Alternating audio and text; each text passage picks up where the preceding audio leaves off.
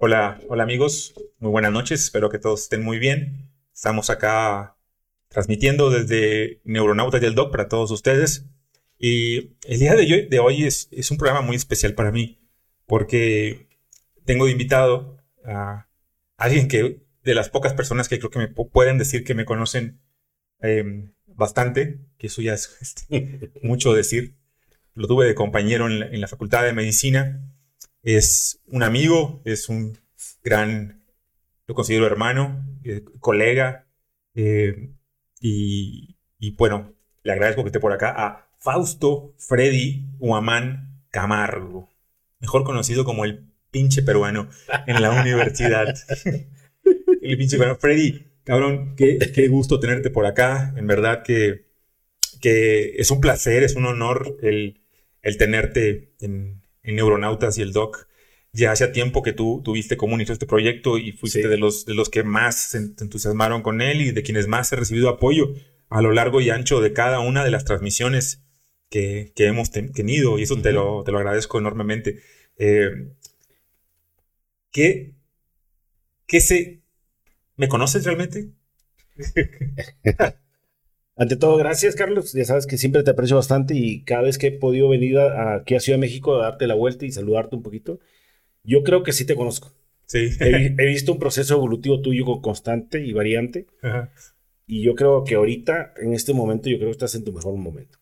Te lo puedo decir de corazón. No, hombre, muchas gracias, hermano. Viniendo de ti, lo tomo con, con todo el cariño, con todo el amor. Gracias, gracias. Que por cierto, al rato tendremos una sesión con la abuelita, con la abuelita ayahuasca. Eh, y vamos, vamos a a trabajar un poco por ahí eh, la conciencia, pero eh, para contextualizar un poquito, eh, que todos ustedes conozcan quién es el doctor Fausto Freddy Guamán Camargo, que lo, que lo, tengan presente por acá. Él fue mi compañero durante la universidad. La escuela a la que yo asistí tiene una peculiaridad, tiene una, una, escuela muy internacional. De hecho, la mayoría en esa época de los estudiantes eran de origen foráneo. Muchas las causas. La principal es que les era muy fácil a ellos porque si sus padres les mandaban dinero, era fácil que llegaran dólares y pudieran gastarlo en, Texas y sobrevivir en Reynosa, básicamente. Muchos venían de La Carlota, que es una escuela de Nuevo León, muy, muy afamada, eh, y, que habían salido de ahí y, este, y decidieron seguir en Reynosa.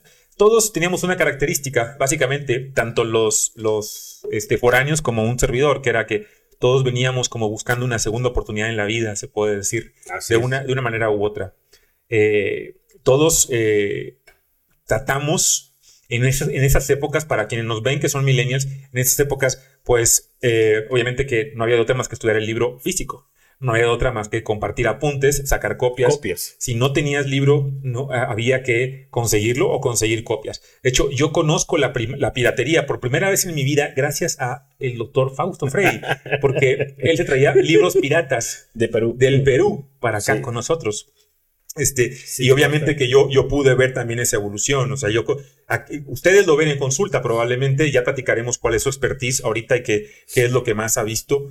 Eh, ustedes lo conocerán como pacientes en la consulta, pero yo tengo el gusto de, de conocerlo como desde la etapa de estudiante, ser humano, y en, en, toda esa transición, en cómo fue ese estudiante se fue definiendo, en cómo iba a ser el ser humano que iba a ejercer como médico y que iba posteriormente a, ir a, las profundidades de la medicina y tratar de ayudar a los pacientes de, no nada más en la parte superficial, sino también en, en el alma, en la, parte más profunda. Yo lo, yo lo, pude ver, yo pude ver todo eso, nos, nos íbamos de pachanga juntos, nos poníamos hasta el culo, fuimos estudiambres, de hecho, Freddy, ¿cierto? O sea, Así es, fue, fue, una época muy complicada porque teníamos que estirar el dinero, teníamos que buscar apuntes, ya lo dijiste de los libros piratas, estudiar en, conjunto para compartir el libro en las noches eh, de desvelo, etcétera. Pero siempre hubo una, un compañerismo sano. No, nosotros no había drogas, no había otras cosas que actualmente se ven. Y pues, eh, a diferencia de los millennials, que ellos tienen la ventaja de apretar un par de botones y tener la informática, todo lo que quieran, nosotros teníamos que partirnos la madre literalmente. Y aparte, estar enfrente de un maestro, de un doctor que nos, nos hacía mucho bullying, si bien te acuerdas. Claro, no, no, teníamos varios por ahí, ¿no? Que podemos mencionar, este, que son, se quedarán en la memoria para siempre, ¿no? Pero yendo a esa parte, tú eh, decides estudiar medicina, te vas del Perú con un sueño, que eres originario del Perú, y vienes a México. Y en México, yo sé que es bien reconocido México en el Perú. Así es, sí. Pero a pesar de que podías haber regresado al Perú y ejercer allá, tú adoptas a México como tu país y específicamente a Reynosa. A Reynosa, sí. Que está más feo que pegarle a tu mamá, güey. no, lo que pasa es esto. Este, uno le agarra un poquito de sabor al, río Bravo y a la tierrita de Reynosa, pero este, sobre todo, pues te, te encariñas un poquito con el trabajo que. Y la gente que, que, de una u otra manera te, este, convives contigo y, puedes generar un, grupo de pacientela que es muy fiel a ti, ya dependiendo de la medicina que tú quieras ejercer, o muy comercial, o muy sensitiva, o como la quieras manejar, ¿verdad? Entonces, de esa manera, a lo largo de los años, yo regresé a Reynosa después de terminar la carrera en el 2000, porque estuve en Veracruz haciendo mi servicio desde el 99, 98, y regresé y ahí me puse a trabajar de hasta la fecha. Ya tenemos un consultor instalado, estamos trabajando en medicina privada. Básicamente, pues te he comentado que manejo pacientes diabéticos, hipertensos, obesos, esa, esa gama de pacientes. Esa es tu pacientela. Sí, es la pacientela y básicamente ahorita estamos incursionando en otro campo con pacientes, este, trabajando un poquito la conciencia de ellos. Y ahorita tú vas a platicar acerca de eso, que nos ha movido un poquito el alma. Sí, sí, sí, no, es, pero es, es bonito porque al fin de cuentas todo tiene, todo tiene una relación, Así es. Una cosa con la otra, eso me, me queda súper claro. Y yo sí, yo he visto esa parte. Ahora, ¿cómo conjuntas? ¿En qué año, Freddy, tú te vuelves corredor? Porque eh, ese fue uno de los, para mí, uno de los despertares más chidos en, en, en tu vida, también en la mía. Eh, aunque yo no he participado en, correr, en carreras activamente en los últimos eh, más o menos cinco años, desde, desde el 2016 para acá, que no, no participo activamente. ¿Cuál fue la última carrera que corrimos juntos? Aquí fue, ¿no? La Maratón de México. Yo creo que fue la Maratón de la ah, Ciudad de México. Ajá. Sí, sí. Pues de hecho, nos vimos en Monterrey y fue cuando, no sé si están las fotos ahí, corrimos con Carlitos de la competencia esa de del tecnológico, una que así es. Así es. Entonces ahí comenzó, ahí comenzó la, la, la, cosquilla de comenzar a correr. Ya posteriormente nosotros comenzamos a formar o integrar un equipo donde yo te invité y, muy agradecido tú entraste. ¿Te acuerdas de aquella competencia que corrimos 10 horas continuas? Sí, sí, sí. Fue muy intenso y estuvimos ahí. Fue tu hijo Carlos, fue varios amigos de Reynosa que me los traje. Y pues de ahí para adelante estuvimos compitiendo, tratando de hacer algo por la salud más que nada, ¿no? O sea, haciendo un ejemplo en la salud para poder hacer algo con nuestro, con nuestro físico, eh, causar un impacto con la gente. Algunos llaman que es, llamamos la sensación, pero no, pues yo pienso que es para generar un cambio en el estilo de vida en la, en la gente, básicamente. Ok, qué, chido, porque esa parte te ha llevado obviamente de, de ver pacientes eh, a no nada más ser un portador de un mensaje, sino ser muy congruente, o sea, decirles, güey, ponte a hacer ejercicio, pero también tú ponte a hacer ejercicio, tú ponte a entrenar para que, para que el paciente pueda entender que esto es obviamente que algo, algo de, de ida y vuelta, ¿no? Que el que, el que lo promueve también lo hace, que hay una cierta congruencia detrás de todo esto. Y algo que me causa una duda, y les prometo, les juro que, que no he platicado esto con, con Freddy antes de, este, de cámaras ni de ni micrófonos. Eh, yo tengo mi opinión muy personal, y ya muchos de ustedes la conocen, referente a la actual pandemia en la que estamos. Eh, tengo mi estadística que llevo. Eh, ayer hacía un conteo y en total, desde que empezó la pandemia hasta el día de hoy, vi 87 pacientes, traté 87 pacientes eh, COVID y afortunadamente ninguno falleció de los 87. Y, pero, pero, gracias a Dios, pero sí, sí, sí llené 26 certificados de difunción de pacientes no míos, sino que me pidieron el favor de que yo llenara con un diagnóstico distinto. Llené 26, 87 vi, ningún deceso, tres intubados que afortunadamente salieron, de los 87 y 26 certificados de defunción que llené de mi parte. Esa es mi estadística personal hasta el día de ayer, que es lo que me ha tocado ver. Y en medio de exponerme todo eso fue hasta el año y medio que, que contraje por ahí el SARS-CoV, el virus y, que gracias a Dios también me fue afortunadamente muy bien, gracias a todo el apoyo de, tanto amor de la gente que estuvo alrededor mío, de, mucha gente, pero, pero sobre todo dos, tres que tuvieron de manera muy, muy cercana. ¿Cómo has a toda esta preguntota que estoy extendiendo, mi estadística y toda esta mamada, perdón, pero es para, para preguntarte, ¿cuál es tu opinión, Frey? Tú que has viajado al Perú, que has estado aquí, que la vives acá, que tienes el contacto de los dos países, que tienes el pulso de la pacientela del río Bravo en Reynosa, donde se puso también muy cabrón, se puso muy feo. Compañeros nuestros de la universidad se pusieron graves. Graves estuvieron también en, medio de todo esto. ¿Cuál ha sido tu percepción de todo esto? ¿Qué opinas tú de la pandemia? al igual que tú, también me tocó aventarme el ruedo a tener pacientes COVID y, la verdad, francamente, eh, sí afectó mucho mi salud. Yo me di cuenta hasta el año. De hecho, de hecho, tuve que tomar mi primera ceremonia de ayahuasca gracias a ti, porque y con eso pude comenzar a sanar un, un, proceso que realmente, en mi caso, sí vi muchas muertes. Me tocó hacer ver pacientes míos que se murieron. Llegaban muy tarde a, la consulta o iba a sus casas muy tarde y ya me llamaban y en una etapa muy avanzada. Y definitivamente ellos, este, pues murieron, muchos, muchos. Entonces eso, me afectó bastante. Lamentablemente, este, a diferencia de otros médicos, yo te puedo decir que eh, vivo de, fuera de mi país fuera de hace 30 años.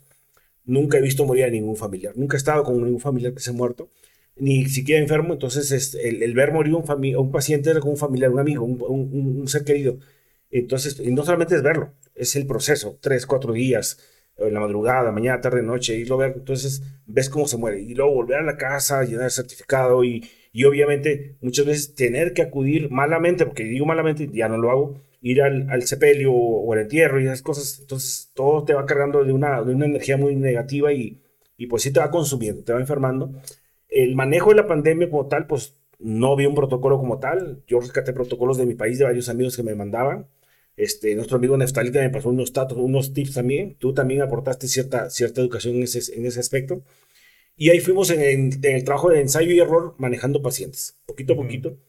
Este, da un poquito de lástima el manejo de los gobiernos en general, Perú, México, etcétera, cómo han manejado esta pandemia, pero lamentablemente estamos sufriendo las consecuencias de que, de que la gente actualmente y no ha agarrado conciencia de que tenemos que tener un cambio de estilo de vida, definitivamente. Sí. Porque les, te, te, a ti, o sea, a ti te dio, a mí también me dio, a, mucha gente que conozco les ha dado, pero yo creo que nos ha salvado el deporte, nos ha salvado un poquito estar saludables, estar, bien, pero la han mal pasado, o sea, han muerto muchos que no ya un estilo de vida saludable, definitivamente. A mí me salvó el amor. sí. Es que, tu corazón es como un hotel, cabrón.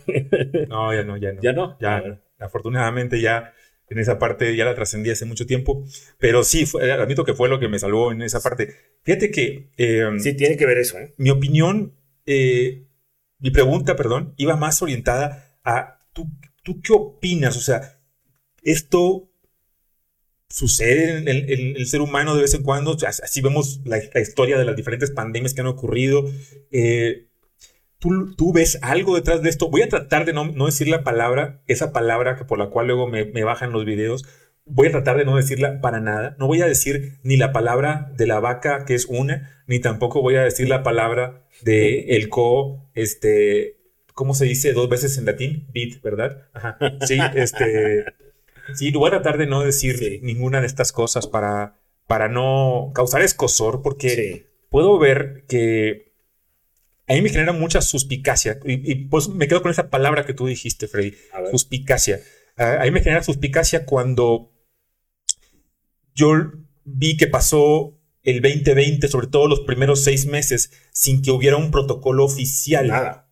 que se diera de las, de las diferentes de las diferentes autoridades sanitarias en los diferentes gobiernos. O sea, vamos a un país como Estados Unidos, que no se emitiera un protocolo así oficial de manejo intradomiciliario en el cual se usaran tal, tal, tal medicamento para que el paciente no llegara ya grave a urgencias, si llegaran realmente de alguna forma.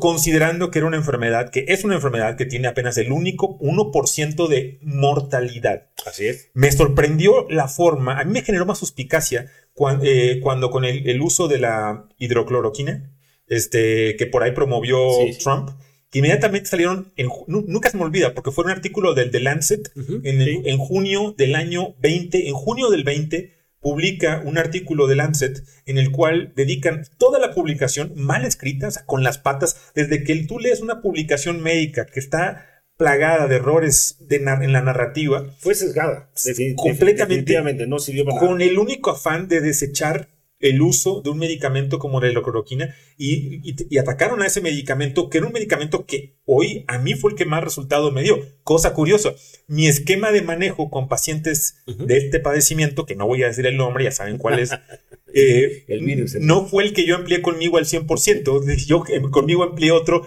y, y, trabajé mucho la parte de aprender a, soltar y aprender a, a ponerme en una posición de de, de, atiéndanme, ¿no? y, creo que tenía que trabajar esa parte. Claro. Eh, pero yo, yo usé mucho la, hidrocloroquina en diferentes esquemas, junto con la ivermectina, que al principio todos la agarraban de pitorreo, pero oye, yo, yo había leído bastantes papers muy buenos, el uso de la misma en la malaria, el mecanismo de uso de la ivermectina en la, en la malaria y en los receptores, para mí era suficiente para saber que un medicamento que me podía sacar adelante casos en las etapas iniciales. Iniciales en las etapas iniciales. De hecho, de hecho nuestro amigo Naftalí en Chiapas manejó una población grandísima de gente con esto que tú estás platicando y él me transmitió, pero en etapas iniciales. En etapas tardías, medianas, no sirve para nada. Sí, definitivamente. Para nada, exacto, pero hay que ser muy claro. Y ahí es donde entraban los gobiernos, ahí es donde entra la suspicacia, ahí es donde yo decía, espérame, güey, ¿por qué no hay un protocolo para manejo intra y extra hospitalario? Un protocolo oficial. ¿Por qué no hay? Porque realmente la gente o los médicos no estaban hábitos de aprender.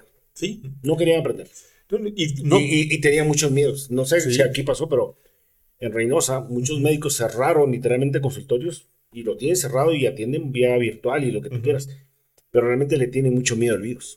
Y se han muerto muchos. Sí, noté, noté mucho miedo alrededor con esto, noté, noté mucho miedo, pero sí, la palabra, creo que la palabra clave que dijiste con la cual me quedo fue con la parte de suspicacia, porque no era posible que dejaran crecer tanto esto, no, no era, no era la manera. Había, había manera de contener, sí. había manera de contener y yo creo que sí se pudo haber contenido.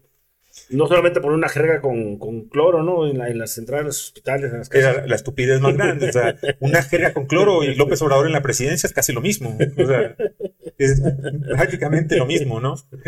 salud por ello. Sí. Mm. Este bajo de diente que tengo por acá es de él. Es, es, mío. Es de me, me lo, yo, eh, Baby, I'm a rich man. Eh, es para que vaya a Perú y se lo gaste me trajo no sé cuántos millones de soles. ¿Se llaman soles? La moneda oficial del Perú. Sí. Que tengo unas ganas de visitarlo. Pero, ¿cuál es el motivo de que me hayas regalado semejante cantidad de, de marmaja? Este, es una dinámica. Tú, si contestas bien, pues te vas quedando, quedando con el dinero. Sí. Si no, te lo voy quitando. Me lo vas quitando. Sí, pero hay palabras prohibidas que no puedes mencionar, ¿va? Ah, ok. Ya sabes. ¿Son esas dos palabras? No, son varias, pero tú, ah. ya, tú, ya, sabes, las relacionadas a esas también. Ah, ok. Mientras... Por mientras vamos a una pequeña dinámica. A una dinámica. Freddy me va a meter a una dinámica. vamos, a, vamos a ver cómo recuerdas esto un poquito. Ok. Una de las palabras, primeras palabras que encontramos en el vocabulario médico, él nos la enseñó. A ver si alguien se acuerda. Priapismo. El priapismo. Defiéndelo que, lo define. Sí, tú, lo sabes perfectamente. Sí, sí, sí. Es, es, una, erección dolorosa. Involuntaria dolorosa. Involuntaria dolorosa. De hecho, ahorita que la mencionas hasta me es triste porque las últimas involuntarias y dolorosas que tuve fueron este, acompañado. Este, pero de, pero que, sí, gracias. este, ahí queda el dinero. Ahí queda. Entonces, bueno, segunda palabra. Ajá. Azcapotzalco. Azcapotzalco. Ay, cabrón. Alguien vivía ahí. En Azcapotzalco. Híjole. Si no se acuerda, es como que se pierde, ¿eh? Sí. sí. No me la está contestando. No, pues no. Brígate un billetito, un, fajito. Un fajito. Ahí te va, un fajito. En Azcapotzalco. No tengo idea quién vive en Azcapotzalco. Sí, sí, te vas a acordar. Sí. Azcapotzalco en el Estado de México. Digo, aquí en la Ciudad de México. No, en Reynosa. ¿En la calle Azcapotzalco? Sí. Ah. ¿Tú caminabas hasta allá? La familia de los reyes. Brinca, Bueno, vamos a otra. Nefrona. La nefrona, híjole, mano. O sea, ahí repetí el semestre porque me odiaban con pasión desmedida. ¿Qué, ¿Hernández Arco o qué? ¿Qué, materia daba él? Nefrología. ¿Pero no sirvió? A mí también me reprobó. Ah, claro, no, no, no. Y me sirvió, me sirvió. sirvió hasta la fecha. o sea, hasta la fecha, mucha gente cuando, hasta el día de hoy, eh, cuando llego a congresos y converso con, con, colegas, este, generalmente, ah, bueno, ahora piensan que soy endocrino por lo que manejo de hormonas. Claro, Pero, pero sí es muy común que me digan, güey, ¿cómo sabes sacar tan rápido este, El porcentaje. el porcentaje de función renal sin... Y les digo, bueno, cabrón, es que ¿cómo te explico que entre yo y varios escribimos el manual de neurología prácticamente? Sí, y nos trajo a raya, pero valió la pena. Valió la, pena? Yo estoy muy agradecido con cada uno de los doctores con los que tuve la oportunidad de, Sí, la verdad, de sí. intercambiar experiencia, porque yo no me di cuenta hasta que no estaba en la etapa postformativa y todavía formativa, tanto en Monterrey como en Estados Unidos, eh, todo lo que me han aportado, güey. Pues es una sensación mixta, porque al principio los odiamos Sí. y después los amamos hasta cierto punto. Fíjate que hace poquito me tocó una paciente que es estudiante de medicina Ajá. y resulta que esta pacientita, o sea, morra obviamente, estudiante de medicina de Ajá. cuarto, de cuarto semestre, segundo año, Sí, sí. aquí en la, en la UNAM, eh, estaba pasando por un periodo de ansiedad porque, o sea, esto es una verdadera mamada, porque resulta que el catedrático de, la, de bioquímica, creo que Bioquímica. de bioquímica, le hizo un meme. Ese es bullying. Pero, güey, o sea, Ese es bullying. es un meme, güey, o sea, pero, Pero es bullying. güey, ¿cómo nos decían nosotros en la universidad? cabrón? Pero no existía la palabra bullying en, en ese entonces. Sí. Y, y no era penado. Ahí nos podían hasta mentar la madre y nadie decía nada. Sí, güey, o sea, ¿cómo? Me acuerdo una ocasión que yo mandé la grabadora para que me grabara Jack, un compañero, Ah, este, el güerito. y era, nos iba a dar clase el de neurología, el doctor este, O Alberto Guzmán. eh, Alberto Guzmán, sí, exacto, no, no, no, No, Garza- Cavazos. Cavazos, Cavazos, el doctor Cavazos, y yo mando mi grabadora para que, yo- porque yo estaba crudo, o sea, me había puesto hasta el culo el día anterior, estaba crudísimo, y mando mi grabadora para que Jack me Grabe. la clase, y el doctor Cavazos, el culero, le dice, Jack, ¿de quién es esta grabadora? Le dice, de Coyalo, así hablaba el pinche Jack, ¿no? De Coyalo. De Collado. Y dice, ¿me está escuchando? Y dice, está grabando. Dice, pues dile a Collado que es un pendejo que- que- y que lo escuche cuando tenga la grabación. Sí, me acuerdo. Que, que escuche bien clarito que es un pendejo y un huevón por no venir a clase. Me entrega la grabadora y ya que lo pongo y obviamente fue así de, de- de morirme de risa, ¿no? Pero oye, uno aguantaba la vara. Claro. Ahorita se Ahorita son cenicientas, princesos. entran en ansiedad o en depresión por las No. cosas más ridículas que no puedes creerlo, no puedes creerlo. No, no, es infa- infartante. A ver, otra pregunta. Tronquito. Tronquito, sí, eso. O sea, esta tiene una anécdota. Sí, ahí por ahí, en la casa de una, de una exnovia, este, Ah, no, no, no dijiste el nombre. no dije, una, una exnovia, una fiesta y se pusieron hasta la madre, y uno de los catedráticos del el doctor Uscanga, ahí eh, Que pidió un trofeo, pidió que nos robáramos un tronco que le había gustado para hacerlo tronco taquero, creo, o no sé. Sí, lo quería en su casa. lo quería en su casa, como al lugar. Y me, me lo pidió a mí que, que lo llevara. Y Es le, como tengo buena memoria. y le dije yo, se lo llevo mañana. Ajá. No, ahorita. Sí. Y entonces, y nos ingeniamos para que pues estaba bailando la persona que no puede decir el nombre y le estaban sacando a bailar, a dar, vueltas, eh, era salsa. No sé si te, si te acuerdas que los Mansur le comenzaban a Sí. sacar salsa. Nos hicimos un monopolio ahí para poder que ella estuviera distraída. Unos bailando con ella y otros sacando el tronquito. Nos Ah, caímos y todo ese Ajá. asunto. Todo salió perfectamente el plan. Nadie se Ajá. dio cuenta. Nada más que al día siguiente, ella, su hermana de ella pregunta que dónde está el tronquito. Ah, ok. Lo echó de menos.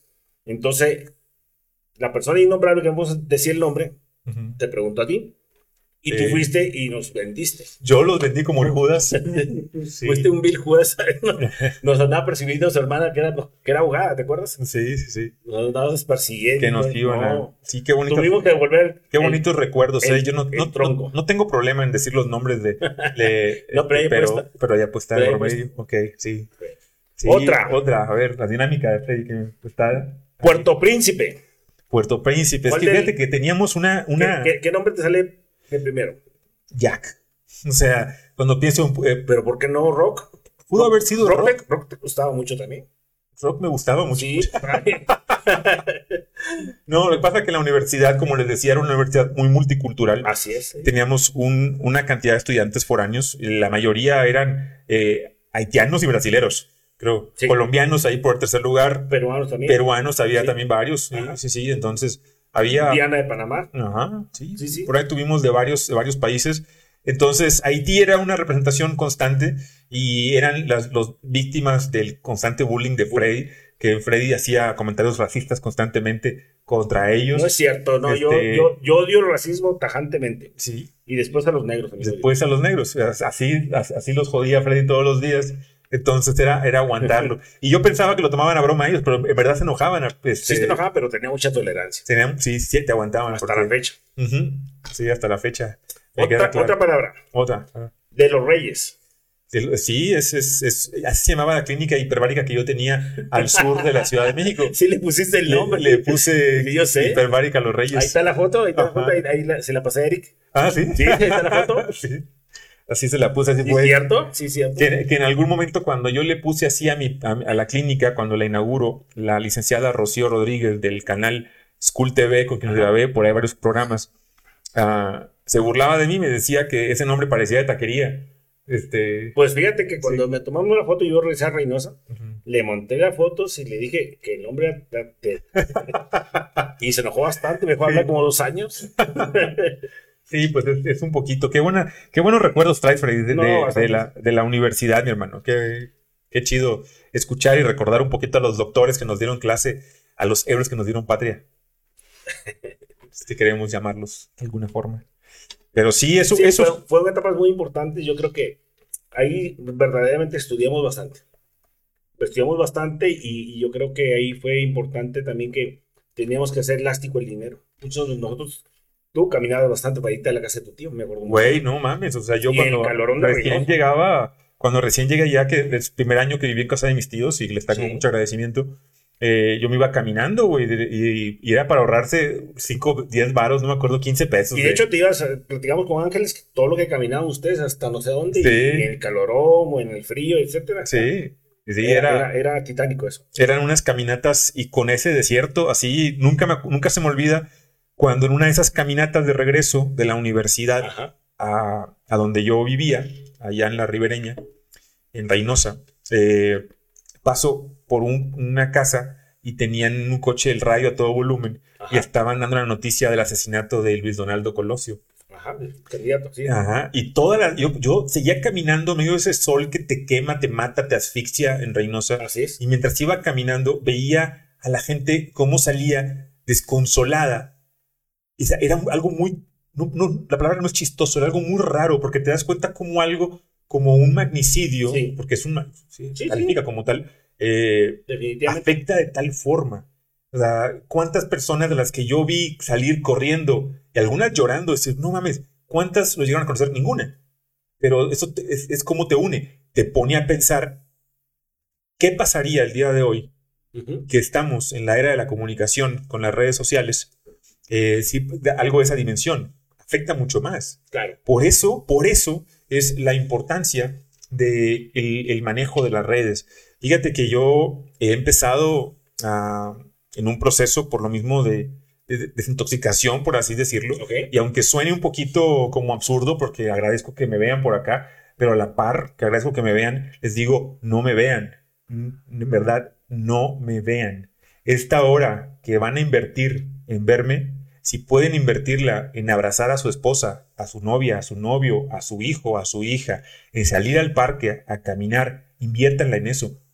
En verdad, se los juro, se los juro, despéguense de ese aparato. Esa no es la realidad. Eso no es. Pero está libre albedrío. ¿eh? Cada quien claro. la libertad es libre. Es, que es una ilusión para mí. El libre albedrío. Mm, te, voy, te voy a decir, pero cada quien va a ver el canal que quiere ver. Sí. Lo que quiere ver. No, sí, trato de que. Se va a alimentar de la pornografía que quiere ver o lo que quiere. Y yo trato de que lo que comunique acá, trato de que sea algo que el, nutra. Digo muchas tonterías, muchas pendejadas. Algo se va a rescatar de cada cosa. Sí, sí. No todo es malo en cada persona. No, yo me queda claro que hay claroscuros, me queda muy claro. Me queda claro que no hay, que hay claroscuros. Fíjate nada más. Semejante mamada que acabo de decir. Sí. Pero sí, este, te pone a pensar qué pasaría el día de hoy si algo así sucediera, ¿no? Pues en dado momento tú es una imagen que te sigue mucha gente. Oye, y yo te sigo. gracias, te lo, te lo agradezco. Yo hoy, hoy que le comuniqué a una paciente, de hecho, que iba, este, que me, me, preguntó por qué no, por qué no había publicado últimamente, que por qué no, y le dije por esta decisión que había tomado de que, de que. Te ibas a apartar. Sí, que me iba a apartar un tiempo, a lo mejor para siempre, este, no sé. No sabemos. Eh, no sabemos porque que es para siempre, a fin de cuentas. Pero cuando le comuniqué esto, ah, me dijo algo muy lindo, me dijo que, que, a ella le había cambiado la vida con un par de cosas y se lo agradezco. Si me está viendo por acá este, el día de hoy, em, le agradezco muchísimo. Eh, Marisela, gracias por, por tus palabras el día de hoy. Eh, y, trataré de, de, tomar cada cosa como... Pero es que tienes que tomar en cuenta que no, no somos moneditas de oro ni billetes de, de, 100 dólares o, de, mil, soles. O mil soles. sí. ¿Verdad? Que vamos a quedar bien a la gente. Definitivamente hay gente que no les va a gustar, no nos va a gustar, etcétera. Pero tenemos que rescatar lo mejor de cada persona, la esencia de cada persona, lo que nos sirve. Sí, quizá, quizá por ahí un poquito. Mi llamado va a que veo con, todo este tema de la pandemia, con todo este tema de la deshumanización de, de, una sociedad en la que veo cada vez más con ansiedad por cosas aparte que son este, completamente una ilusión, con cosas que son completamente eh, no ciertas, no reales, no tangibles, porque lo que es real y tangible es, esto, por ejemplo, lo que estamos viviendo. Claro. Esto es real. El, el, tener la oportunidad de con alguien estar de frente, eso es real. Cualquier otra cosa que entre en el terreno de la suposición no lo es. Eso no es real. Nosotros pasamos una carrera muy difícil. La vivimos. Eso es real. Sí. Nos costó. Sí, sí, Lágrimas, sudor, lo que tú quieras. Sí, sí, sí. Dinero. Eso es tangible. Sí. No, y, y ahorita es diferente, completamente diferente. Oye, ¿recuerdas, volviendo al tema, por qué me decían collado el arrimado? sí, porque no tenía para pagar renta. Sí, sí. Y literal, dormía en el sofá de que, era de un departamento que rentábamos entre varios estudiantes. Rentábamos, es decir, porque yo no pagaba. Donde vivía este, Matamoros, este. ajá, Lalo, Maciel, los haitianos. Los haitianos, ¿y qué más? Este, este Neftalí. Neftalí. Y yo me tocaba el sofá, o sea, no, no alcanzaba cama porque yo no pagaba renta y trataba de acomedirme en lo que pudiera. Sí, sí, tal era mi grado de pobreza en ese entonces. Pues es que son etapas, ¿no? Son etapas, ¿no? etapas. Igual con la comida, o sea, cómo nos íbamos, somos unos hijos de puta porque nos, las, compañeras que teníamos que eran testigos de Jehová, este, Ah, este, ya, ya. Que nos invitaban a comer. Sí. Íbamos y nos chutábamos una hora de sermón o de o de plática, nos hacíamos los pendejos como que poníamos atención, porque sabíamos que nos iba a invitar a cenar y que no teníamos para comer. Y de esa forma sacábamos comida gratis y corte de cabello gratis, porque aparte como la hermana de esa compañera estudiaba para corte. Ya me acordé que ya me acordé Entonces íbamos cuando íbamos y a cambio de escuchar un choro de una hora, de una hora con el atalaya, nos alimentaban, nos echaban itacate y nos cortaban el cabello, güey. O sea, un combo. Era el, combo, super combo, ¿no? Y con eso sobrevivíamos. era, eran formas muy diferentes, ¿no? Complicado. Sí, que, tú ves ahora en muchos estudiantes que veo que no valoran esa parte porque es tan fácil. De hecho, nosotros no teníamos ni tiempo. Bueno, tal vez tú ah, eh, eh, te escapabas a tomar y te gustaba. Yo era muy ajustado el dinero que tenía para poder. Yo recuerdo una vez y ahí ya Eric tiene una foto de nosotros en la playa. Ah. La única vez que fuimos a Matamoros. Sí, sí, sí. y ahora veo muchachos de medicina que se van cada fin de semana de juerga y van a la playa y van. ¿De dónde sacan tanto dinero y tanto tiempo? no, no, teníamos tiempo. no, no teníamos la capacidad ni teníamos el tiempo. O sea, Y aparte de el maestro y decía, examen sorpresa, vamos. ¿Te acuerdas? Sí, sí, sí. Nos agarraban en curva.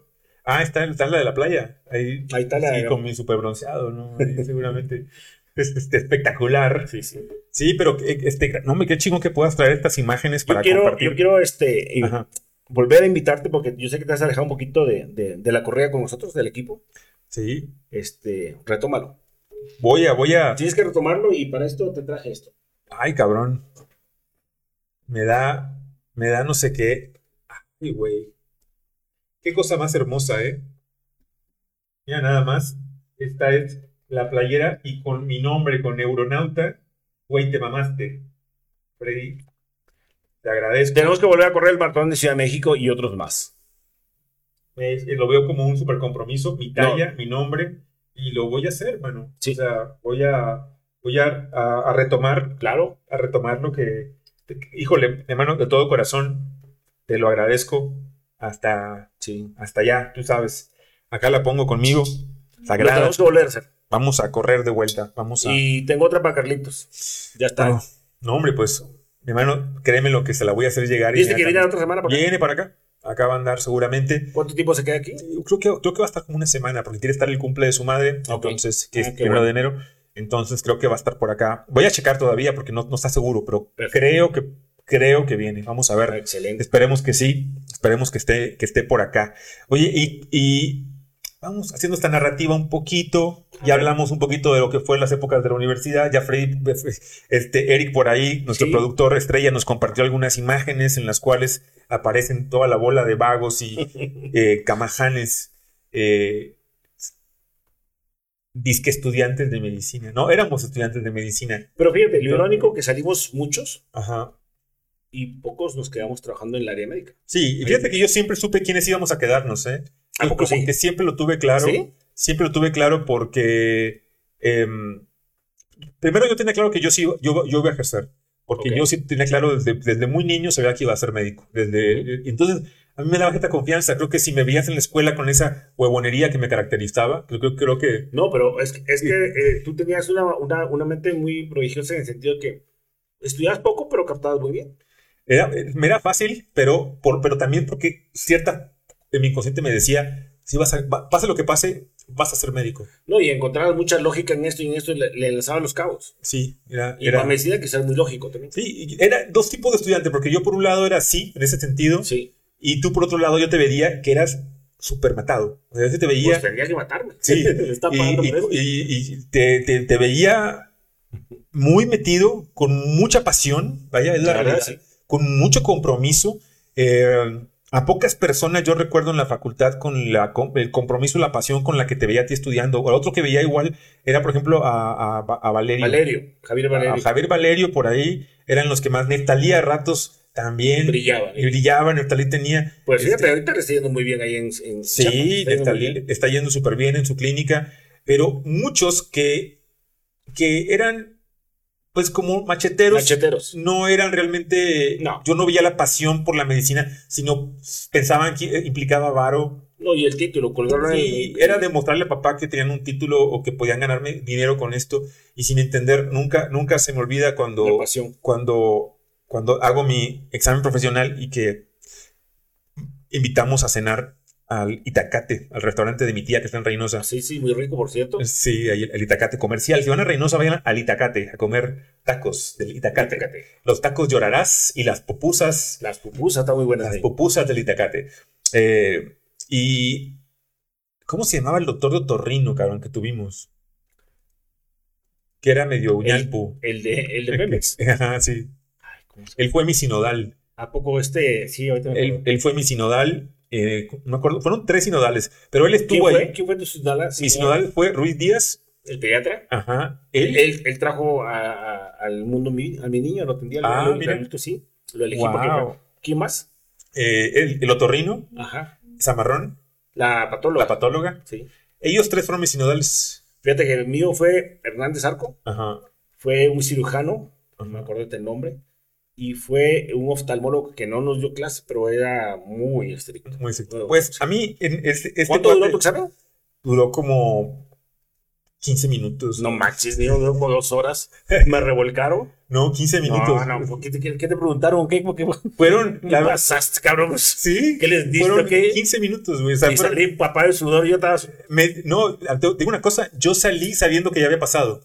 Estás loco, 15 minutos, que nadie toma un examen 15 minutos. 15 minutos duró. ¿Cómo haces 15 minutos? A ver, ¿qué Ajá. Pues, ¿qué te preguntaron o qué? No me acuerdo las preguntas, pero. A mí me preguntaron de eso y lo otro. Me acuerdo. lo mismo. Fíjate que me acuerdo la pregunta que no contesté. A ver. No, no, no la voy a decir porque fue muy pendeja. La verdad, este, pues dila, güey. Bueno, fíjate, voy a, voy a decirlo. Esto, esto me debe dar vergüenza. Eh, me da vergüenza lo que voy a decir a Ver, dilo. Y fue la última, porque todas se había contestado bien. O sea, yo sabía por la respuesta que di, sabía que di la respuesta que estaban. Pero la última pregunta me la hace la, doctora Zamarrón, la patóloga. Sí, sí. Y me dice, eh, esta es una mamada, ¿ok? A ver, no quiero que se vayan a burlar ustedes, pero... A ver, a ver. Me dijo, doctor, eh, me dijo, no, doctor, no, me dijo, Carlos, este... Ella te estimaba mucho, aparte. Sí, sí, sí. Siempre te estimaba mucho. Sí, decía que era pariente mío por el apellido, sí, Y me dice, ¿cómo? me dice, ¿cómo se dice cuando una célula muere? Y yo me quedo. Y me dice, piénsalo, Carlos. Y yo sigo. Y, y, luego los tres empiezan así como a hablar, así, quedito. Y otra vez por acá. Y yo sigo así como, Que fricado, fricado. güey, me bloqueé ahí. O sea, porque me habían hecho puras preguntas en cuanto al manejo con eh, electrolitos, en cuanto a que si me llegaba un protocolo. Entonces yo estaba, mi mente estaba con puras cosas bien complejas. O sea, durante, fueron como 10 preguntas previas que todas fue como, pum, rápido. Y dije protocolo y rápido. Y luego te bajan de nivel. Y de repente me bajan a una cosa tan sencilla de cómo se dice cuando una célula muere y yo, y luego le hace la doctora, ya cuando ve que yo estoy pasando, sí. sí, me hace y yo, y yo, y le, le, le dijiste, necr... Te la ibas soplando. Sí, güey. No manches. ¿Y no, no te la supiste? No, güey, hasta que, espérame, espérame, espérame. Dice, necro. Y yo, se necrosa. Necro. Sí, Carlos. Dice, como verás, no te la voy a poder contar como bien, porque te la dije. Y yo sí. Me dice, te lo juro, llevábamos 15 minutos, no sé si 20 por ahí. Me dice, Carlos, si quieres salir, vamos a deliberar. Dije, y yo dije, ok. Ah, que, que, salgas para que deliberen. Sí, sí, sí. Entonces yo, a ver, te voy a decir una cosa. Aquí lo digo honestamente, yo sabía que yo había pasado, ya. Sí. Dije, a ver, si me hicieron te 12 preguntas. Te la hacen de carrera, sí. Sí, sí. me hicieron 12 y contesté 11 bien y una, mal. Una mal, obviamente que ya pasé. Para pero ahora dije, voy a tratar de relajarme. Entonces me salgo, dije, verga, güey, ¿qué hago? Y tardó más, me dejaron más tiempo esperando afuera. ¿Así? Que lo que duró el examen. Afuera esperé como media hora. Y yo, güey, no mames. Y salían los de urgencias porque ya ves que teníamos La, clínica. la, clínica. Ahí, ahí, mismo. Ahí mismo estaba la clínica de la universidad. Entonces yo salían, los que estaban ahí trabajando, compañeros que estaban en, en, guardia. En guardia, salían y qué pedo. Le digo, ¿cómo vas, güey? Yo, bien. Y, ah, ¿tú de qué generación eres? No, pues de esta. Ah, qué chido, güey, pasaste. Y yo, o sea, dije, güey, no me van a estar viendo y diga yo, viendo en verga así, y resulta que me ven por afuera y dicen, no, güey, porque lo vimos no había, confiado. No había cámara. No había cámara, pero, pero, pero, pues, mi, mi, paranoia, Sí, sí, sí. Y, y de repente, media hora después, sale Ruiz Díaz. A, a, llevarte. Me, me, habla y me dice, Carlos, ¿puedes pasar? Vamos a darte nuestra, nuestra deliberación. Y ya entro yo y me paro frente a los tres. Y cuando me paro, los tres se paran y dicen, Carlos, pero lo dicen así como si fuera programa de, de premios. De todo, todo, serio, o sea, no, ni una mueca de alegría ni nada. Me dice, eh, ¿te digo yo? ¿Le dices tú? Así como todavía yo, verga. Dice, no, sí. ¿Quién te va a dar la mano? Pero con una cara así de tristeza me dice, tenemos y ahí le cambia la cara y sonríe y dice, el gusto de poder llamarte colega a partir del día de hoy. y, yo, verga, güey. O sea, sí fue así. Pero 15 minutos de tu examen no puede ser. 15, güey. Dos, dos horas. No, todos preguntando. A lo mejor estoy exagerando, pero ponle que te han sido. Nada, te pasa que te, fumaste algo y ayahuasca, una cosa de esas que, que duró 15 minutos. No, no. No, yo no, todavía no probaba nada. Todavía no probaba. Hablando de. de, Oye, hablando así de esas, de las plantas poderosas, es algo increíble todo eso. Sí. Gracias por invitarme, la verdad. Este... No, a ti, a ti por aceptarlas, o sea, porque. De hecho, yo no, yo no iba a ir, a mí me coinvitaron porque me, me, me condicionaron. No voy a decir el nombre, pero me dijiste, me dijeron, si vas, si voy yo, vas tú. Ajá. Ok. ¿Qué me tocaba ir? Te tocaba. Tenía que ir. Te tocaba. No, y enhorabuena porque este. Hace dos semanas hicimos otra vez una sesión de, de ceremonias en Reynosa. Organicé dos sesiones juntas. Una, una hice entre yo y otra estuve de apoyo con Yurak. La verdad, muy buena experiencia. Para la gente que yo invité, este, recibido muy buenos comentarios. Y ahorita Yurak, que, que, hace rato compartimos este, un Inca Cola, me comentaba que le siguen preguntando, sigue el proceso con ellos, están, están trabajando, hay gente que está muy dañada y está en su proceso de sanación, la verdad. Yo era medio escéptico en esas cosas cuando tú me platicabas, y la verdad que tenía que vivirlo para poder saber de qué estábamos hablando. Una cosa es conocer el camino y otra cosa es andarlo. Sí, sí, y, con la ayahuasca te queda claro que ahí lo andas. Sí. Ahí, lo andas. No, y ahí rompes muchas cosas. Para empezar, tu, tu ego se va. Sí, lo diluyes ahí. No, se va, te mueres, te tienes que morir. Sí. O sea, no hay otra forma. Eso es una forma de morir, no una forma física de morir. Y hay mucha gente que le tiene miedo, ay, me voy a morir, qué digo. definitivamente tenemos que estar matando el personaje en esa ceremonia, pero también en el día a día. Sí. En la rectificación y evolución de la mejora continua de uno como, como persona, básicamente. Sí. Y es algo, vaya, poderoso. Y, y, qué bonito que, siendo tú del Perú y siendo esta medicina originaria del, Perú, del Perú, haya llegado a ti de manera indirecta a México. Ahí te queda. pero, pero uno, uno podría pensar que por mí o por Yurak o por. Pero la realidad es que yo, yo. Esta es mi teoría, ¿ok? Es que la, la abuelita es la que te busca. Sí. Y usa como intermediario claro. a otras personas para poder llegar hasta que llega a donde tiene Porque realmente no es una invitación directa. No, no. No, no es. Ya me di cuenta que no es así. Exacto. No, son como atajitos y uh, te llega el mensaje y es, ay cabrón, la certeza de que sí, sí, sí. tienes que hacerlo. Sí, sí. Y, de, y, no sabes qué va a pasar. Hoy en la noche, si Dios quiere, vamos a, estar tomando ayahuasca. Yo no venía preparado para eso, pero me, invitaste anoche y dije, adelante, va. Que cerramos el, año con esto y me parece Sí, y este, bien, bien, bien. Y yo, yo tengo por ahí varias cosas que quiero trabajar, obviamente. Sí, ya, noche. ya me contaste algunas de ellas. Ya, este, y vamos a ver qué, qué nos da. Este, ¿qué, te, quiero, te quiero dar otra cosa más. Ay, cabrón. Me siento demasiado consentido el día de hoy. Hablando de plantas poderosas. La hoja de coca. Esa ya la dejé, fíjate. ¿Ya? La dejé. No, la hoja, la hoja como tal no creo. Ah, no la conoces, no La hoja de coca. Ahí está. Nativa también, originaria de del Perú. Así es. No es droga. Pero qué importante esta playera. Gracias por el regalo, Freddy. Te lo súper agradezco. Detalle y todo. Eh, te lo súper agradezco, mi hermano. Eh, porque fíjate que en uno de los escritores que yo más admiro es este William Burroughs. William Burroughs escribió novelas importantísimas por ahí, como John que para muchos es una de las más emblemáticas, famoso porque aquí en la Ciudad de México, específicamente en la Condesa, pues aparentemente y sin querer queriendo, jugándole al William Tell, eh, mató a su esposa de un tiro en la cabeza. Le puso una manzana en la cabeza y le, la mató y fue un desmadre. Pero bueno, William Burroughs tenía una teoría en la cual yo me sumo bastante a esta teoría y me, he sumado a ella desde hace como 10 años. él, él hablaba desde los años 40, sí. Que él decía que iba a haber una cacería y una, se iba a inventar una guerra contra las drogas.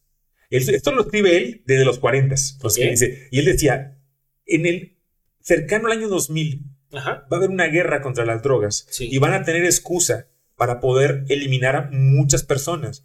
Y lo mejor que podemos hacer para evitar ese tipo de derramamiento de sangre y de cosas equivocadas, es desmitificarlo. Y la mejor forma de desmitificarlo es cuando alguien es consumidor, que lo diga. Sí, pero define droga, para empezar. Claro, de, entrada. Para entrar, o sea, tiene que definir qué es droga y, definir el otro rubro de cosas que estamos trabajando ahorita. Sí, claro. que si englobamos, todo esto con una droga, pues solamente se va a ir con esto también es droga, te claro. te mata. No, no, para mí o sea, en ese sentido, la ayahuasca no, no es una droga, es una falta de respeto llamarle droga a algo que... No, no, pues de, de hecho, yo otra vez te dije, este, el amigo Yurak me dejó un poco de ayahuasca, ahí tiene, ahí va a estar. ¿De qué sirve que yo me la tome? No, es todo el contexto de una ceremonia. todo lo que arma la ceremonia. O sea, ahorita que yo platiqué y que les platiqué a mi gente y les dice escuchar los audios, bueno, qué bueno. Pero cuando van a la ceremonia, para mí, virtualmente era un concierto. Claro. Y realmente te sensibiliza bastante y te ayuda bastante. Y de hecho, yo le dije a Yura, yo pagaría un concierto por ti. O sea, sin, sin ayahuasca, vaya. Claro, claro. Pero con ayahuasca es otra cosa. Definitivamente es, es, otro boleto. Es otro. Pero no es una droga. No, no, yo te lo puedo decir ahorita. Fuera de mi país, yo nunca Es como pensar que la hoja de coca es una droga. O sea, es absurdo. La hoja de coca no es una droga. No es una droga. Que desde tiempos ancestrales se usó para chatar la coca para que los este, ancestros estuvieran más lúcidos, no tuvieran frío, no pasaran hambre, calor, etc. Claro. Y de hecho, si tú viajas a, a, Perú, llegas al aeropuerto de Cusco, bajas del aeropuerto de Cusco y encuentras saliendo mesitas con cafeteras, o sea, agua, caliente y con las montañas de hoja de coca. Tú te puedes hacer un tecito y te sirve para el balde de altura. Claro. Eso es gratis. y en cualquier restaurante lo vas a encontrar. Sí. Y un energizante. Y, te sirve bastante. Ayuda también con los niveles del cortisol, a regular las suprarrenales. O sea, tiene, tiene tantas propiedades que desgraciadamente por esta estigmatización y por esta ignorancia del ser humano. Ignorancia, que, es la peor enfermedad del mundo. Mucha gente habla sin saber, sin base ni conocimiento, habla cada, cada tontería y vaya. Hasta médicos han matado gente sin saber lo que tiene que ser. Qué regalo tan más bello, Freddy. Gracias. Gracias. Sí, yo fíjate que y lo digo para quienes nos están escuchando por acá, nos están viendo, eh, hagan una reflexión. Y se los pido encarecidamente, encarecidamente. Hagan una reflexión en cuanto a, nuevamente, si ustedes ven su, su aparato celular y lo observan con detenimiento, se ve algo muy inofensivo, nos hace tomar fotografías, compartirlas, nos hace compartir un estado de ánimo. Generalmente cuando queremos, cuando lo que publicamos hacia el exterior, generalmente lo que publicamos es lo opuesto a lo que realmente está pasando. Pero, pero es que siempre tratamos de eh, poner otra, otra imagen, otra figura. Y es el ego. Claro. Es el ego. Ahora, puedes usar una red social como esa para difundir otras cosas. Sí, pero difundas, difundas lo que difundas, eduques lo que eduques, usando, usándolas. Llama la atención. Sí, pero voy a un punto. Es que sé lo que, sé lo que quieres decir. Em, y efectivamente, me voy a adelantar y voy a, voy a ponerlo de esta forma. No es culpa de las redes sociales ni del celular. No, no es. Porque sería como culpar a las cucharas y a los tenedores de que haya gente con sobrepeso. Claro. No es culpa de los tenedores de que tengamos gente con sobrepeso, ni de las cucharas. Es culpa del que la agarra y cómo la usa. Claro. No es culpa de un churro de mota o de un gramo de perico, de cocaína, este, sino de quien lo inhala. Fíjate que es, pasa esto muy seguido, te, te, lo comento. Cuando salíamos de viaje, ahorita no por la pandemia, íbamos con el viaje con el equipo, entonces nos estábamos a comer. Y mi abuela decía, vamos a compartir el pan y el vino, y es lo que hacemos.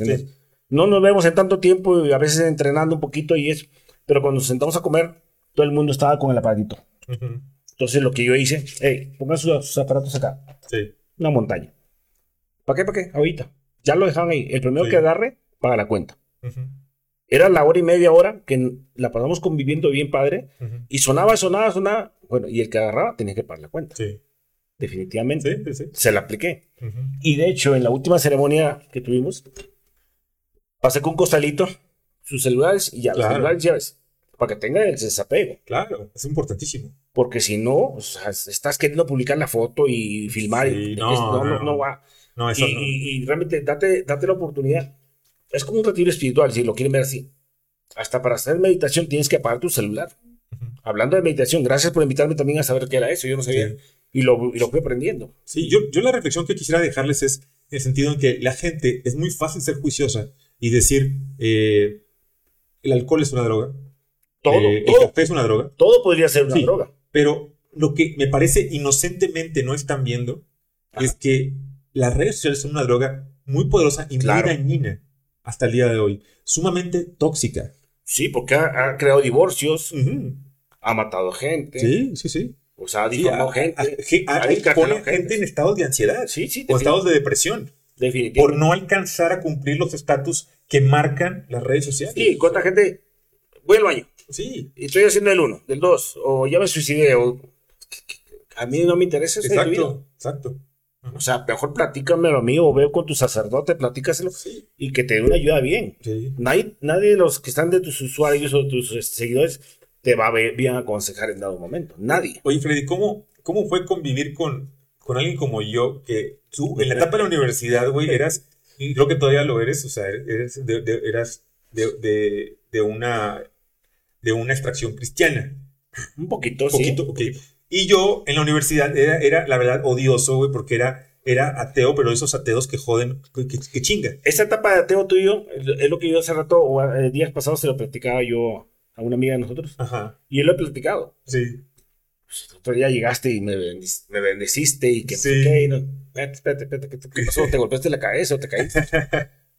O, tomaste ácido fólico tardíamente, no sé. Pero bueno, es padre, porque es una evolución. Sí, sí, sí, exacto, sí. Y, y, te pasabas horas y horas bateando con la gente que Me pasaba jodiendo. Jodiendo y, y, hacías encabronar a la gente. Sí. Pero, ¿cómo pasó ese paso? ¿Cómo llegaste ahí? Esa es mi pregunta. No te lo he preguntado la otra vez. Ah, no, gracias, gracias.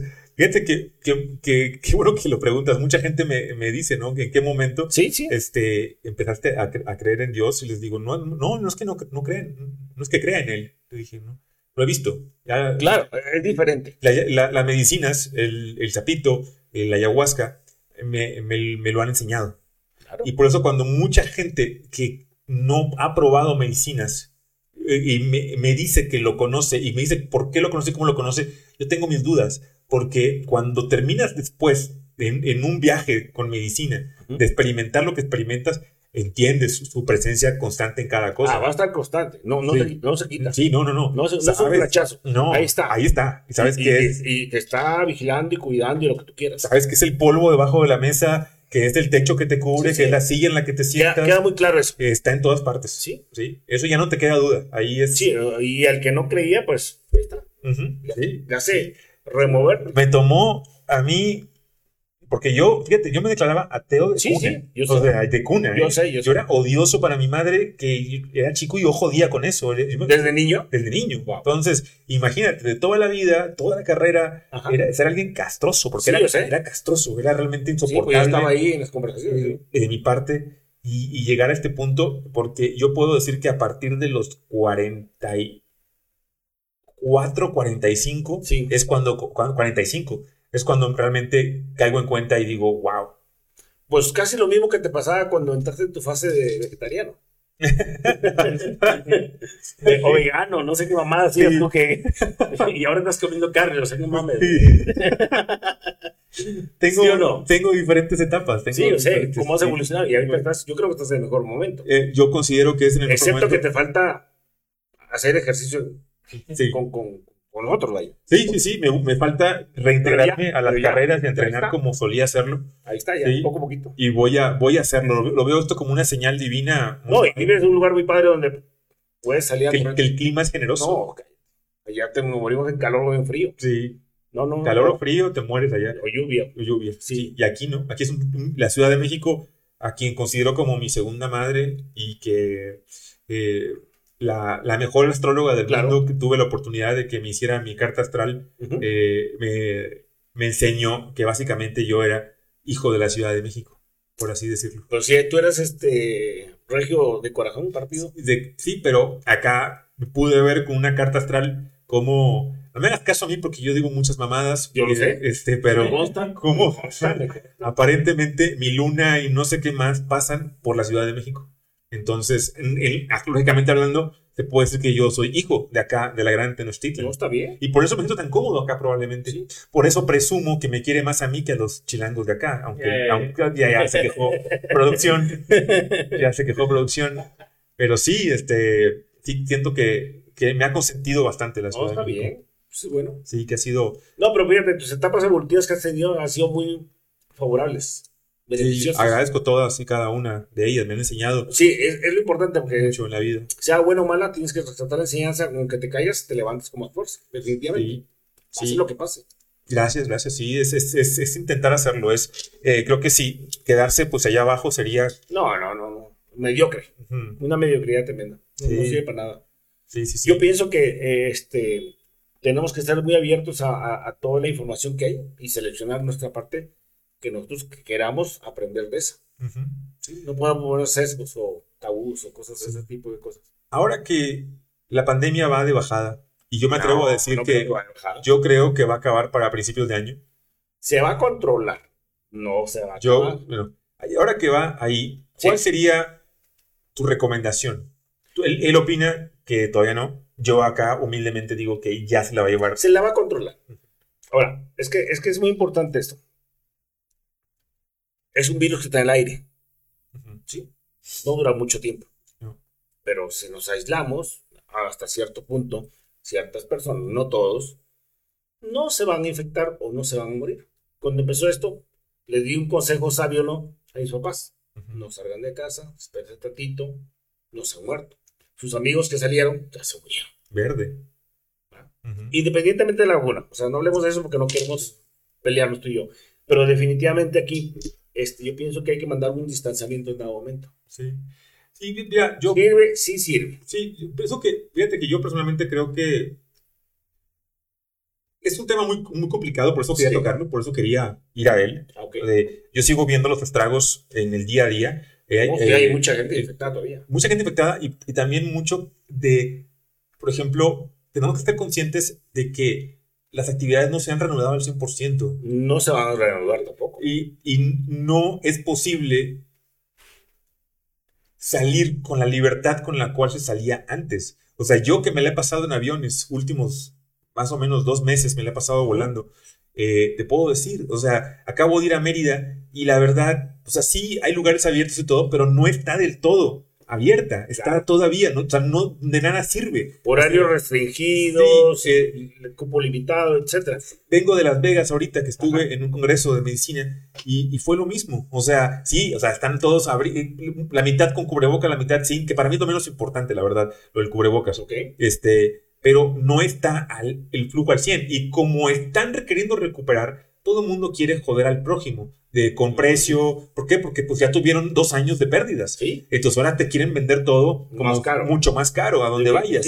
Y, la, y la gente se está sacando su ansiedad o su depresión queriendo de manera pues irracional y a veces ilógica querer llevar a cabo la vida como, como era completamente antes. Y está bien, lo único es que tenemos que entender que esto no ha vuelto al 100% como antes. No, y te digo, no va a volver y la gente que perdió va a querer recuperar su dinero al 100% de muchas maneras, pero tú sabes que tenemos que estar cambiando y adaptándonos a, esta, a, este entorno, porque si no, estamos fritos. Sí, a mí la pandemia me, me dio los regalos más lindos, la verdad. Yo no, no puedo tener queja de ella porque sí, me dio neta los, regalos más, más fregones, más padres de amor, este, que, que, jamás había recibido en mi vida, te lo juro. Entonces yo estoy más que agradecido con ella, no tengo este, nada en contra, pero sí me queda muy claro que el grosso de la población en general no está consciente que esto no está igual. Y, que, va a estar igual. Pero aparte queremos medirlo o sea, queremos medir la convivencia entre los seres humanos y la calidad de la convivencia entre los mismos como si fuera en periodo prepandemia, cuando esto no. es lo mismo porque estamos atravesando, y más porque estamos en la parte médica, o sea, yo la cantidad de pacientes que estoy viendo en el día, a veces neta termino, pero como, como en tu caso, o sea, mi agenda yo tengo al día 15 pacientes más o menos en promedio, que estoy viendo, en promedio, cada, cada 30, 40 minutos tengo pacientes y tengo que ver laboratorios, paneles de laboratorios. Conciencia, sí. Pero aparte, no, son, no son una biometría ni una química. Yo veo paneles hormonales, una batería completa de laboratorios, más la parte del examen y coordinar aparte los, los intravenosos que también manejo. Y la consulta, los, pacientes que yo, como veo muchos, digo, ¿qué es mucho, qué es poco? Vi 87 casos de COVID desde que empezó la pandemia hasta el día de hoy, mismos que obviamente requieren mi estar ahí con ellos en el teléfono, estar hombro con hombro o en la llamada y demás. Entonces, creo que entre seres humanos, la verdad, nos estamos evaluando unos a otros, unos a otros, de una manera muy injusta, porque lo que deberíamos hacer es, este es un momento para trabajar cada uno en su persona. Pues es que es el proceso de autoconciencia. Sí. Definitivamente. Trabajar más en tu persona. Hay gente que me ha tocado saber, que he visto, no son pacientes míos, que por el simple hecho de tener su, su conciencia o no tan bien, o en ese sentido no tener un estado de equilibrio adecuado, se deprime, se angustia, se pone en ansiedad y ¡pum! Le da un infarto, se muere. ¿Sí? O sea, y no tenía el virus a todo lo que da, no tenía una carga viral tremenda. ¿Pero por qué? Porque no hemos manejado esa parte de las emociones. No, no, esa, es otra pandemia. Tú, cuando te enfermaste, pasaste por una etapa de ese tipo. Sí, yo, yo, yo lloraba. No, no, pero, antes de. ¿De qué? De, infectarte. ¿Etapa de qué? O sea, tu estado inmunológico estaba bajo por las emociones y te infectaste. No, yo estaba, fíjate que yo consideraba que estaba muy bien, pero ahí te viene una cosa. Ajá. Resulta que lo que me bajó a mí, lo que me, lo que me eso, es lo que te iba a lo, lo, que me hizo susceptible a todo esto fueron dos factores. Ajá. Uno, me pasé de vitamina D. Eh, yo no vi el resultado porque me lo hicieron en la clínica que tenemos para, en, en Minesta para checar. Y resulta que yo traía ya niveles tóxicos en ese entonces. Yo dejo de tomar la vitamina D en el momento que yo me infecto porque ya traía 125.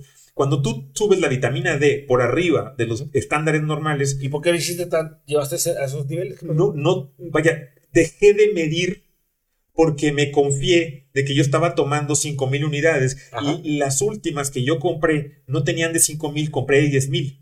Entonces dije, chingue su madre, me voy a tomar ah, una cada tercer día para, para, para completarlos. completarlos. Y a la mera hora se me iba la onda, porque yo agarro en la mañana mis suplementos y en lugar de agarrar una cada tercer día de vitamina D, me la tomé diario. Diario, diario. Entonces me saturé, tuve una elevación. Bueno, pero eso es para la parte de química. Sí. Pero ahora, en la parte emocional. En la parte emocional, creo yo, o sea, yo que lo viví, que estaba saturado de de pacientes y de eh, eh, dividirme. Eh, es que esa es la parte crucial, porque cada paciente te transmite una carga. Tú me entregas mucho tiempo, una carga positiva, negativa, Pues te saturas y te vas cargando de ellos. Sí, yo estaba saturado. Creo que yo requería un descanso y no sabía decir no. O sea, constantemente mi asistente, a Román, a quien le mando un abrazo porque por ahí no está viendo, Román constantemente me decía, Doc, lo voy a agregar dos más al final del día.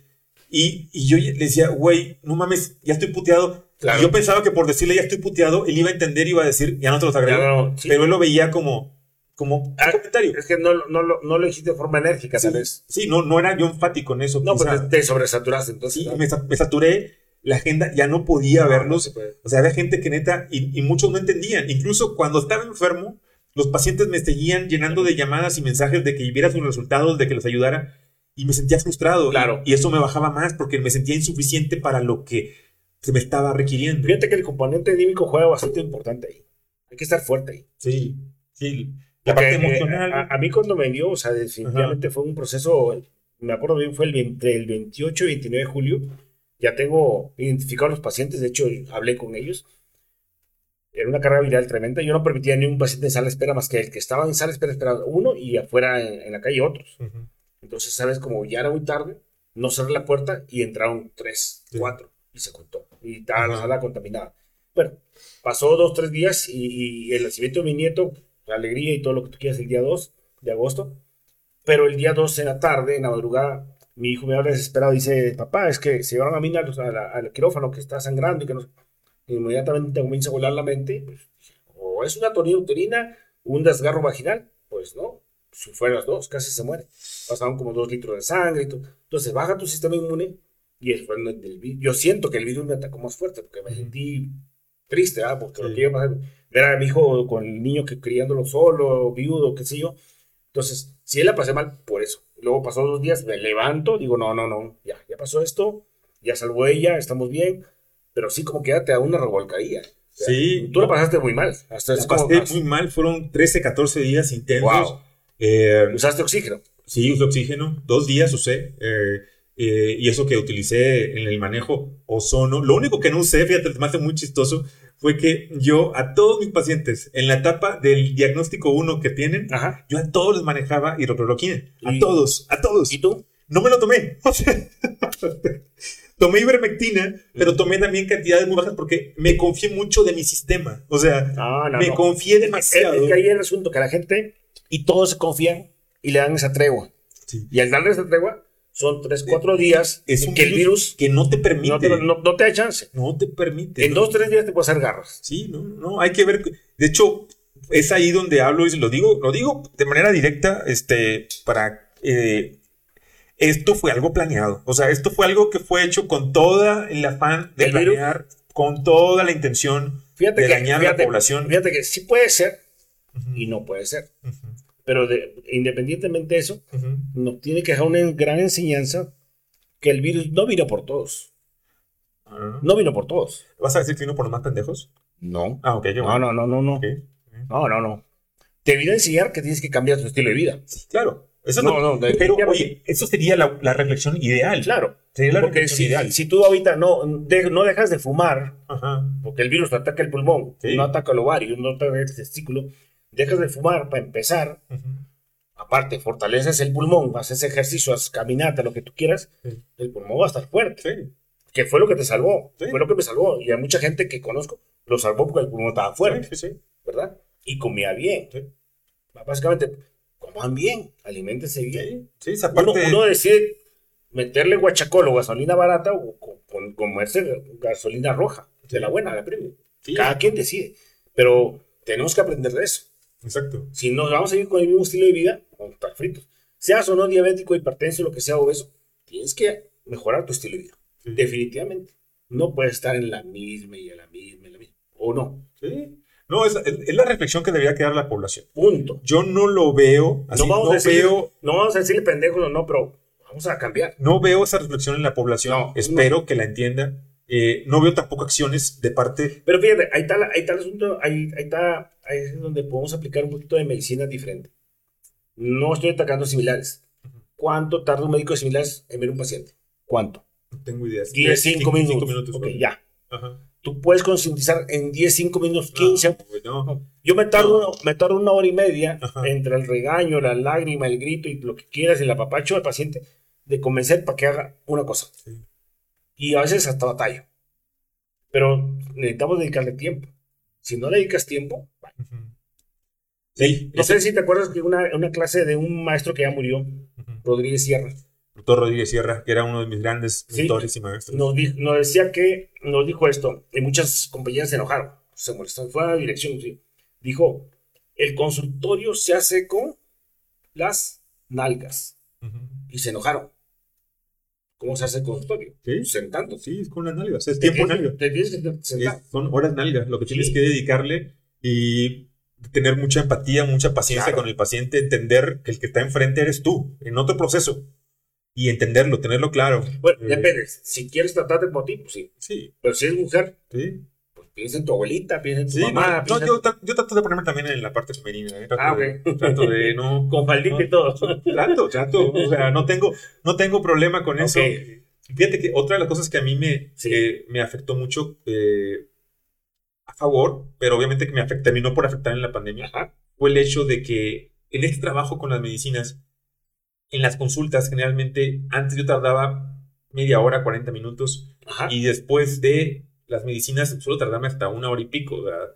Y eso eh, es porque tienes más conciencia todavía del paciente claro. y de sus necesidades. Entonces, si ves una agenda mía de repente con 12 a 15 pacientes por día, en general, que estoy, que estoy atendiendo. Y te meten dos, tres más. Me metes dos, tres extra. No tengo una hora de comida establecida, porque hasta mi hora de comida estoy comiendo en cinco minutos para poder continuar.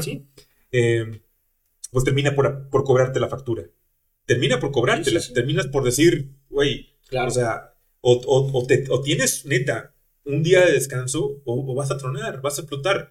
Y ahí requieres, en verdad. ¿Tú trabajas de noche? No. Pues, pues, a mí sí me tocó, Es complicado. Como tú no tienes horario no, de comida. Yo, salía como las. Mi, mi, horario de salida generalmente seis y media, siete, que está tranquilo. Está tranquilo.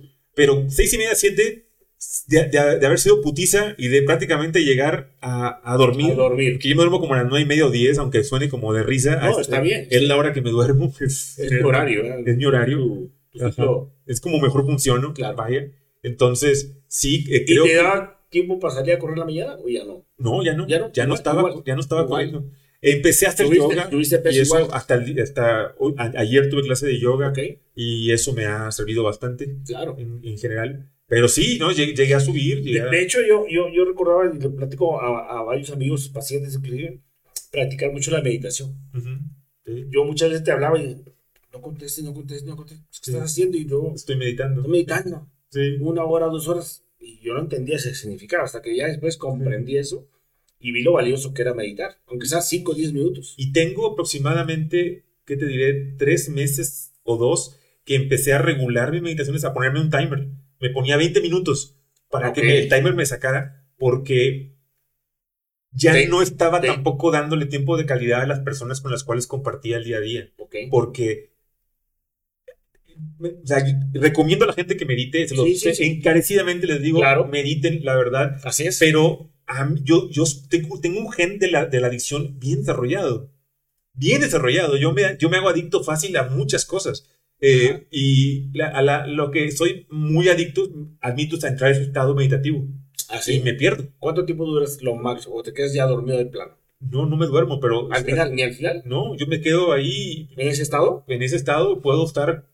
Creo que el tiempo que más he estado en meditación sin moverme ha sido como 11 horas, más o menos. Sin moverme. Nada más meditando. Está bien. Entonces, Buen control de tu no, no, es que, es que me, me, para mí es fácil, o sea, ya es... ¿Y cómo comenzaste? ¿Con la velita o con algo? No, con, con, mi pura respiración, nada más. Nada más. Con la pura respiración, ni, imaginándome... Ni cuencos, ni velas, nada. Eh, pura respiración y me, imaginaba mis huesos por dentro, empecé a imaginarme los de la mano y empezaba a imaginarme con el conocimiento que tenemos de anatomía y fisiología, entonces me imaginaba los músculos que rodeaban, me imaginaba los tendones, Ajá. me imaginaba los vasos sanguíneos y luego me imaginaba, me imaginaba la sangre correr y, de, y de repente en eso ya sentía y escuchaba el palpitar de la sangre en cada uno de los dedos. Entonces era muy profunda tu meditación. Sí, eso por eso es que digo que me pierdo. Entonces de ahí transportaba, imagínate, mentalmente. Y ningún ruido te, te, te, no, ya el teléfono ya no lo apagabas el teléfono. Ya no, ajá, ya no lo escucho. Ya, incluso aunque haya ruido, difícilmente me saca. Ya no ya no me saca porque ya escucho. ¿Y aplicas, lo, ¿Y aplicas lo mismo para cuando haces ceremonia? Mm, al principio sí. De hecho, al rato vas a ver que realmente yo me siento solito en mi espacio, me, siento en flor de loto, cierro los ojos y no escucho a nadie. Y entro en ceremonia y es más, mis ceremonias de ayahuasca casi todas las hago completas en flor de loto. No me muevo. ¿No te cuestas? No me... O sea, últimas me ha costado al final, pero casi siempre... Y los ojos vendados y todo ese asunto. Cerrados. Pero ya no te vendan los ojos. Ya no, no los abro. Ya no los sabes. ¿no? Ya no los, ya no los abro. Me quedo, me quedo adentro y ahí no salgo, de ahí me quedo. Es que porque haces un buen trabajo de meditación. pero admito que yo llevo ya en esto mucho tiempo. O sea, por eso nunca le explico a alguien. A mí, no, no, no. no me tomó probablemente, y no que me haya costado. No. Eso de, de meditar tiene más de 10 más. Más, de 10 años. Yo, sé, sí, son más de 10 años que, que empecé con la práctica de meditación. Sí, lo sé. Entonces, sí, para mí es. ¿Hay algunas preguntas por ahí? Sí. Eh, tenemos saludos Espérame tantito. Ya sabes. No podemos tomar. Ah, puede. No me dices. ya no quiero tomar. Okay. Pues se escuchó aquí también que no pueden tomar. no pueden tomar. Entonces vamos a empezar con los saludos. Brenda Arbizu, saludos. Connie Valle, eh, saludos al doctor Guamán. Eh, Alberto López, todo un guerrero. El doctor Freddy. Beatriz López. Botello Collado, hola. Nut Mini Arellano, Saludos, eh, Beatriz Botello Collado, dice hola, un gusto saludarlos. De Tapico, ¿no? Sé que son humanos, mas creo que ahora deben de estar preparados para muchos descensos. El fallecimiento es parte de la existencia en la Tierra. Después de Omicron viene la plaga, lo más potente. Ánimo. Elohim es, les bendiga mucho. Y luego otra vez eh, Beatriz Botello. Recuerda mi buen amigo Medric Haitiano racista de los eh, blancos racistas. Ya lo racista que sonaba. Beatriz Botello otra vez dice: Oiga, no puede ser racista un latino ah, de un africano. Era broma, era broma. Saludos y bendiciones. Eduardo Collado dice: Claro que sí. Eh, Karina Figueroa nos manda un emoji de unas manitas. Eduardo Collado, saludos a todos, Carlos, Teddy y Freddy. Ana Lopran, ahora madrugaron, querido Doc, saludos. Eh, Beatriz Botello Collado, qué bonitas anécdotas. Karina Prado Mayor, Mañón, saludos, doctor. Eh, Beatriz Botello, oigan, primos, el super brother Alejandro Zamarrón, Alex Zamarrock, hay mucho Zamarrón en Tampico. Tía Mari es de aquí también, ¿no? Beatriz Botello manda unos besitos. Y a Susana Rubio, mándame saludos, dice. este. Leila Pella, Leila, Leila Pelayo. Leila, saludos. Leila. Nos, saludó, pero por YouTube. Gracias, Leila. También por acá. Tarotiza, ¿no? Eh, sí, sí. Sí, Ana, Anabel Briones, saludos a los dos. Y pues Beatriz Botello otra vez midiendo el aprendizaje de respeto al próximo, al prójimo respetar las normas legales, dejar eh, lo que se complica, hacer unión sin necesidad de abrazar, sin necesidad de apegos. Leila Pelayo, mi saludo, Don Eric, es para todos. Bueno, también le mandamos saludos. Me extraña, Eric, que no haya saludado a la chilena. Eh, no, no, no aparece, este, Le quería regalar a Carlos que se la pusiera esta playera, pero. Verde. No, me la voy a poner el día de hoy, esa es tuya. Ya luego. Pero, pero ponte la sobre sí. del Perú. ¿Para qué? Para que la. No, no, no. Así, para chilena, con cariño. El 6 del Perú. Con cariño. Para la amiga chilena del Freddy. No, tu amiga. La que come palomas. Ah, ya van a empezar. sí. Es que no comió palomas ni cuyos. Ni cuyos. Bueno, pues eso es todo. Ahorita de saludos. gracias, gracias. Por... Saludos a todos ellos. Y gracias por vernos. Ok, va. Pues creo que vamos a despedirnos el día de hoy porque tenemos que llegar a una ceremonia de ayahuasca. Vamos a tenernos a todos en el corazón. Deseenos suerte, que la abuelita sea generosa y sea amable con nosotros. Eh, les agradezco a todos de nueva cuenta haber, habernos acompañado por acá el día de hoy. Eh, gracias. a dejo un mensaje final. Eh, repito, no me vean. Mejor abracen a alguien. Salgan a tomar el sol. Quiéranse mucho. En verdad, las redes sociales no es la forma. Eh, les mando un abrazo y un beso. Vamos a analizar si seguimos por acá. Y espero que, en el análisis el resultado sea el, el mejor para todo el mundo. Por lo pronto les agradezco por haber estado en cada uno de los programas por haber estado aquí, por estar ahora y espero vernos próximamente. Gracias a todos. Gracias. Pero, pero tú me prometiste que vamos a volver. O sea, tiene que haber otro programa. Vamos a volver, entonces. ¿Tengo que volver? Ya, prometido, entonces. Ya, no, no, ok. me, me, prometes, me cumples, cabrón. Te lo prometo. Ya está. ¿Qué, ¿Qué, le dices a todos para despedirte? No, pues agradezco que estamos aquí. Este, gracias a ti por la invitación. Creo que hemos compartido algo que, que, que queríamos hacer desde hace mucho tiempo. Y es importante toda esta retroinformación porque nos hace revivir unas cosas que teníamos ahí guardadillas. Y te dije el otro día, ojalá, ojalá ocurriera un eclipse y esta noche va a ocurrir un eclipse difícilmente nos habíamos juntado Yurak. Yurak, tú y, tú y yo. Vamos a trabajar con la conciencia y con el alma. Claro. ¿Vale? Dale. Gracias, mi hermano. Te quiero mucho. Gracias. ¿Cuánto dinero quedó? Gracias. No, se lo llevó. lo quedé. Para que se vea en Perú. Chao, pandilla. Gracias por todo. Gracias, gracias, gracias.